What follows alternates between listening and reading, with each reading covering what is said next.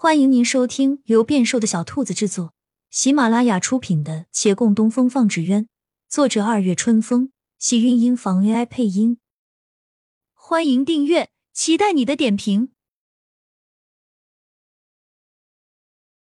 第一百八十九集，起飞完成后，进入留空计时，众人皆保持了高度专注。按照规定，在此期间，若纸鸢放飞线少于定长。参赛者离开限定区域都算失败，再没有补救机会。那其中有位八字胡的男人，纸鸢飞行不稳，眼看在空中旋转，他倒退奔跑几步，纸鸢终于再度飞升，可他的双脚也已超过限定区域，此为失败。他无奈退出，懊恼的回看众人。其他人纸鸢飞得尚稳定，举目看似漫天飞花。给这县城点缀了如梦似幻的色彩，他的沮丧一扫而光，欣慰一笑。纸鸢留空之后，又有工作人员来勘测放飞角度，在特定时间里测量放飞线与地面形成的角度，取最大与最小相加，再平均得其值，此值越大，分数越高。这个工作不大容易做，好在这些衙役们都经过训练，倒也不需要给出准确值。只要有参照物对比就是，他们根据地上的倒影，能够快速的找准角度参照，测量倒也不在话下。角度测量后，便是放飞技巧比试了。若说方才比的无非是基本功，那么从这里开始就是每个人的技能展示。这些人跃跃欲试，即便是结果不重要，但每人都有好胜之心，谁也不想落了下风。放飞技巧分放飞动作与花样动作两项。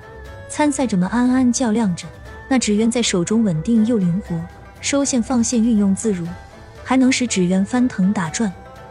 有人甚至能单独让其尾部流苏舞动，各种技巧纷杂，妙不可言，只让观望者惊叹。再有空中效果与印象评分，与工艺评比类同，看重美观与创新。此次比赛纸鸢相差不多，这一点倒是不需特定来比了。如此几番规则下来，该加该扣的分数已经明显。比赛至最后，反倒是一开始就坠地的那年轻小哥后面发挥极其稳定，一路领先，他自洋洋得意。旁边有人不服气，不惜同归于尽，要去缠绕他的纸鸢。被他人缠绕，可以申请重赛。月兰见状道，顺便指一指旁边标牌上的规则。那人闷闷不乐，直到自己心思都白费。而再抬头看，未留意自己的纸鸢竟被旗下流苏缠绕，他连忙申请重赛。自身缠绕不可重赛。月兰笑道，又往旁一指：“这是规则，不可更改。”那人气鼓鼓的退了赛场，而这一场比试也结束了。再有各种类型规则大同小异，只是基于纸鸢本身性质做了些许调整。这些参赛者们起初还对各种规则多有抱怨，后来便觉这才是比赛的意义。各类纸鸢轮番上阵，有人上一轮输了，虽无怨言，但立即要求参加下一轮，势必要赢一次才是。人心皆如此，他们不肯下赛场，而观望者也跃跃欲试。赛场一时热闹非凡，围观百姓们也得以一试。有些人天赋异禀。竟能赢得一些专业的艺人们，不禁兴趣大增，彼此约着明日再来比。同时，也有人跟县令大人建议：“我看签约会还是要恢复比试才有看头，往后就按照这样比。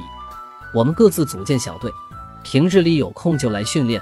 对了，那裁判啊、审判啊这些工作人员也应该有专人来做，衙役们顾不过来，我们抽取些人专程做这些事情。”对对对。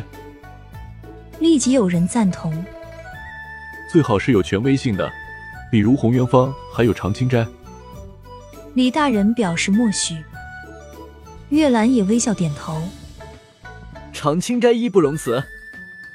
众人拍手而笑。那说话的人回首一望，但洪元芳今日好像没来啊，这是不是他们第一次没有参加签约会？笑声微止，众人狐疑看了一会儿，却又很快释然。